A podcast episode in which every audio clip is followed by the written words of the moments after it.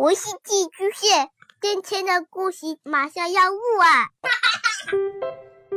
孩子的世界充满了色彩和欢乐，用有温度的声音讲你爱听的故事。白羊叔叔和大明的晚安故事。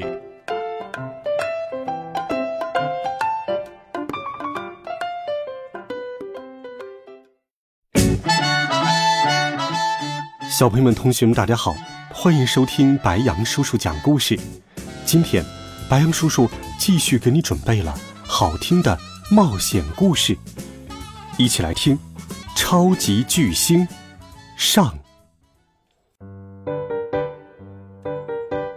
昨天，我正坐在客厅里看电视，突然，格雷厄姆一把抓起遥控器，开始换台，这可把我惹急了。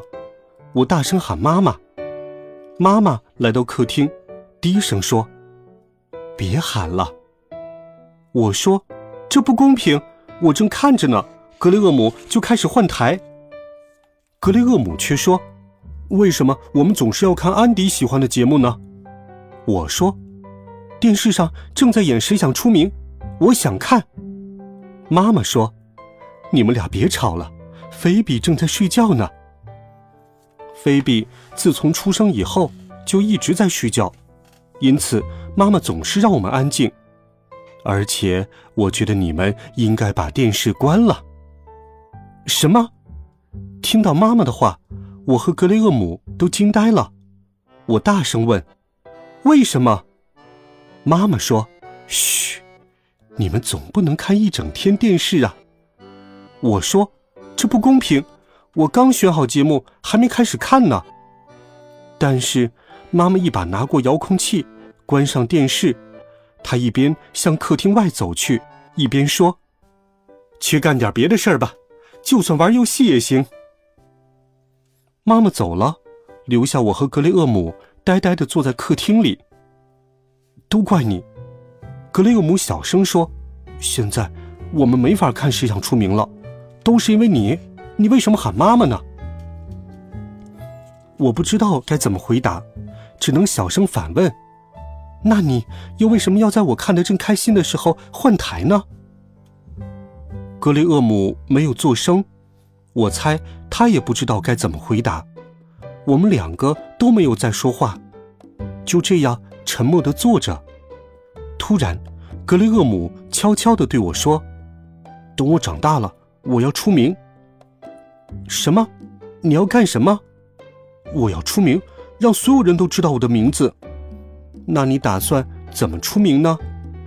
格雷厄姆说：“那有什么关系？关键是要出名。”就在这时，利奥叔叔走了进来。我轻声问他：“叔叔，你出过名吗？”格雷厄姆听后惊呼起来：“别开玩笑了！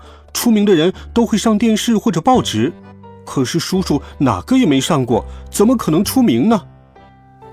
利奥叔叔说：“没错，我是没上过电视，也没上过报纸，但我以前确实很有名。”真的吗？那是什么时候的事？格雷厄姆问。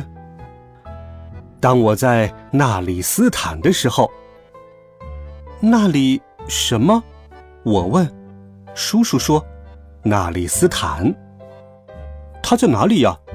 格雷厄姆问。叔叔坐了下来，说：“纳里斯坦是一个国家，在沙漠的中心，离我们这里非常遥远。我在纳里斯坦时，不仅很有名，还是一个超级巨星呢。那你是怎么成为超级巨星的呢？”格雷厄姆又问。于是。利奥叔叔开始讲他的冒险故事了。在穿越沙漠的旅途中，我来到了纳里斯坦。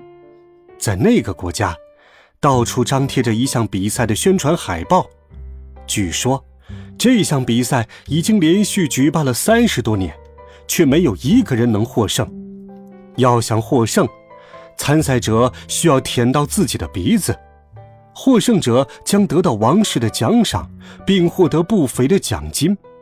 于是我开始练习，最后我终于做到了，我高兴的大喊起来：“太好了，我可以去参加比赛了，我就要拿到那笔奖金了。”听到这里，格雷厄姆也试着舔自己的鼻子，但是他怎么也做不到。我也伸出舌头，然而无论我怎么努力，还是够不到自己的鼻子。格雷厄姆问：“叔叔，你真的能做到吗？”利奥叔叔立刻伸出舌头舔了一下自己的鼻子，证明他真的能够做到。然后他继续说：“第二天，比赛在一个露天广场上举行，看台上坐着很多人。”兴高采烈地为参赛者们加油，在舞台上，一个接一个的参赛者，孩子、男人、女人，都试图用舌头舔自己的鼻子，但是没有一个人能够成功。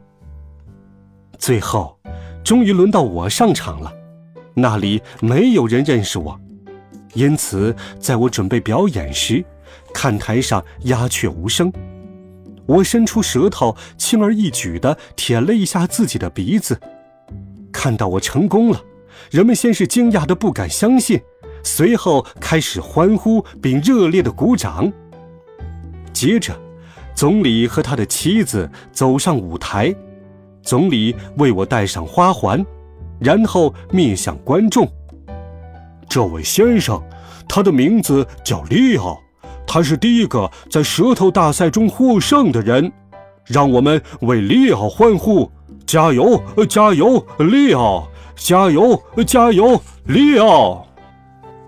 哦，我从未听过如此热烈的欢呼声，大家都在喊：“利奥万岁！利奥万岁！”国王的仆人们用轿子把我抬到了一个房间前。这个房间是专门为获胜者准备的，十分豪华。三个仆人站在门口对我说：“我们随时听候您的差遣。”我走进房间，躺在一张舒适的大床上，床单很舒服，枕头很柔软，毯子也很暖和。